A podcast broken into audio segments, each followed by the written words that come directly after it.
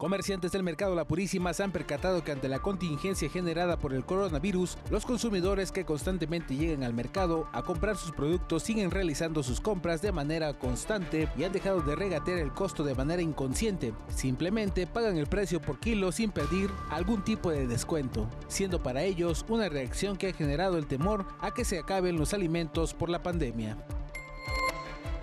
ante una propuesta que se presentó por parte del líder de la CROC en Tehuacán en cobrar el 50% en taxis a trabajadores del sector salud, así como evitar el pago cuando aborden colectivas de las diferentes rutas de la ciudad. Se han generado ciertas críticas en contra de este personaje, quien aseguran se está aprovechando de la situación para obtener simpatía para el próximo proceso electoral. Sin embargo, el sector beneficiado aplaude esta decisión.